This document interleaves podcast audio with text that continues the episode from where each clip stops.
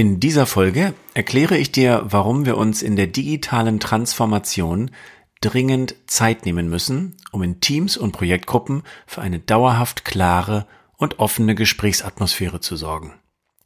Die vielen und schnellen Anforderungen an unsere Arbeit im digitalen Wandel bewältigen wir nur, wenn wir Regeln, Rollen und Feedback klar und offen besprechen können. Mehr aussprechen und mehr zuhören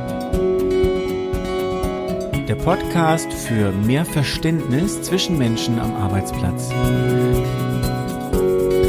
Ich zeige euch, wie ihr die Dinge aussprechen könnt, die wichtig sind und die euch beschäftigen. Und es geht auch darum, wie ihr euch so zuhört, dass ihr zu einem besseren Verständnis füreinander kommt. Dann könnt ihr gemeinsam Lösungen schaffen und Spannungsfelder leichter auflösen.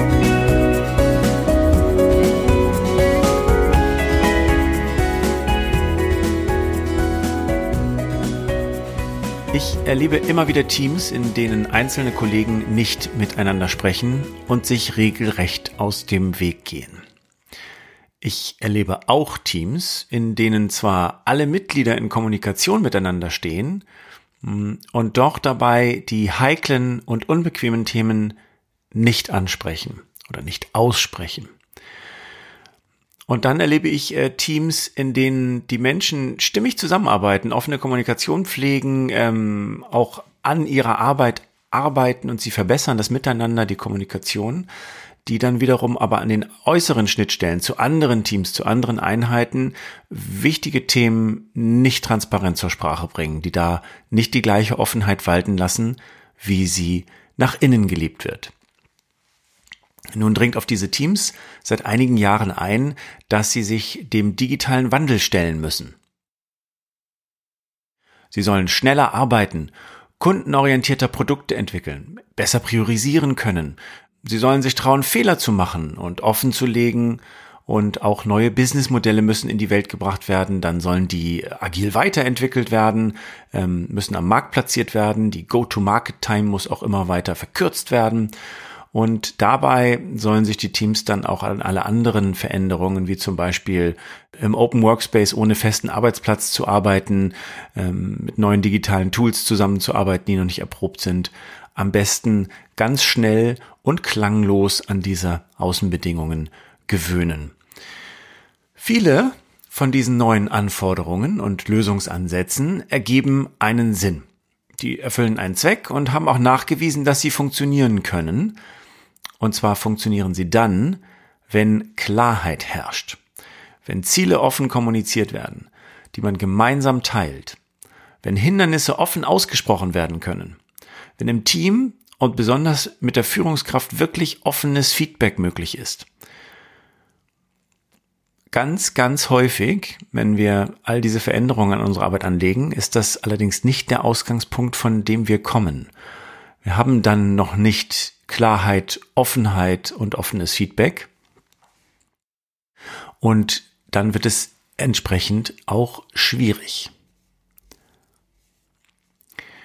Wenn ich im Team ungeklärte Befürchtungen, fehlende Aussprachen oder ähnliche Unstimmigkeiten unter dem Teppich gekehrt habe, dann beeinflussen und stören sie die ganze Zeit unsere Zusammenarbeit und Entwicklung.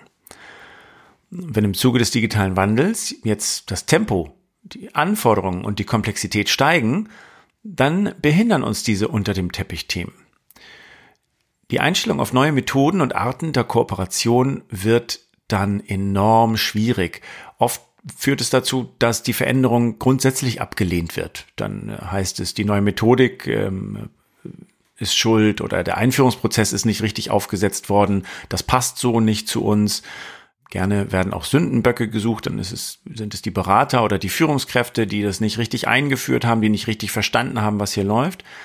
Dabei scheitern wir eigentlich erstmal an den gleichen Themen, die wir bereits an Bord hatten, bevor die Veränderung kam und die wir nicht geklärt haben. Das heißt, das Fazit ist, wir kriegen es schon vor dem Wandel nicht richtig hin. Es hat gar nichts mit dem Wandel selber, mit den Methoden zu tun, sondern immer noch mit der Art und Weise, wie wir miteinander arbeiten und sprechen. Und in dem Fall kommt ein ganz altes Zitat wieder zum Tragen.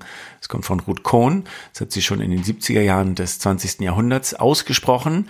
Und das hat auch vor dem Hintergrund des digitalen Wandels und der wahnsinnig gestiegenen Dynamik des 21. Jahrhunderts ganz viel Geltung. Das heißt, wir haben wenig Zeit, deshalb lasst uns langsam vorgehen.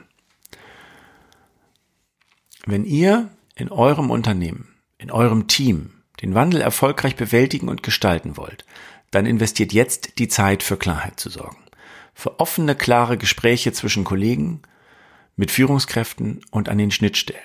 Und ich sage tatsächlich investiert Zeit, weil das, ähm, das braucht Zeit. Ähm, Gespräche konstruktiv zu führen, äh, unterschiedliche Meinungen und Interpretationen wirklich auszuleuchten oder alte Missverständnisse auszuräumen, geht nicht im Galopp. Das funktioniert tatsächlich dann, wenn ihr euch Zeit und Ruhe dafür nehmt. Lernt, wie ihr eure Interpretationen mit denen der anderen abgleicht. Bringt euch in die Lage, einen Konflikt früh zu erkennen und anzusprechen. Schafft Raum und Verständnis dafür, Erwartungen und Befürchtungen zu thematisieren und nicht abzulehnen oder zu deckeln. Und erprobt, wie ihr diese Themen, wenn ihr diese andere Art der Kommunikation in eure Entscheidungen einfließen lasst. Wenn ihr das erprobt, wenn ihr das einübt, wird das zu einem späteren Zeitpunkt schneller gelingen. Das ist wie alles, was wir im Leben einüben und was wir trainieren. Das kann dann irgendwann Gewohnheit und Routine werden. Am Anfang jedenfalls braucht es auf jeden Fall Zeit. Und erst, wenn uns das gelingt, werden wir dann auch wirklich erfolgreich sein in der Dynamik der Digitalisierung, was unser Handeln angeht, was das Erbringen von Leistung angeht und auch, wie gut wir damit leben können, dass die Taktung und äh, die Anforderungen halt tatsächlich ganz andere sind in unserer heutigen Zeit.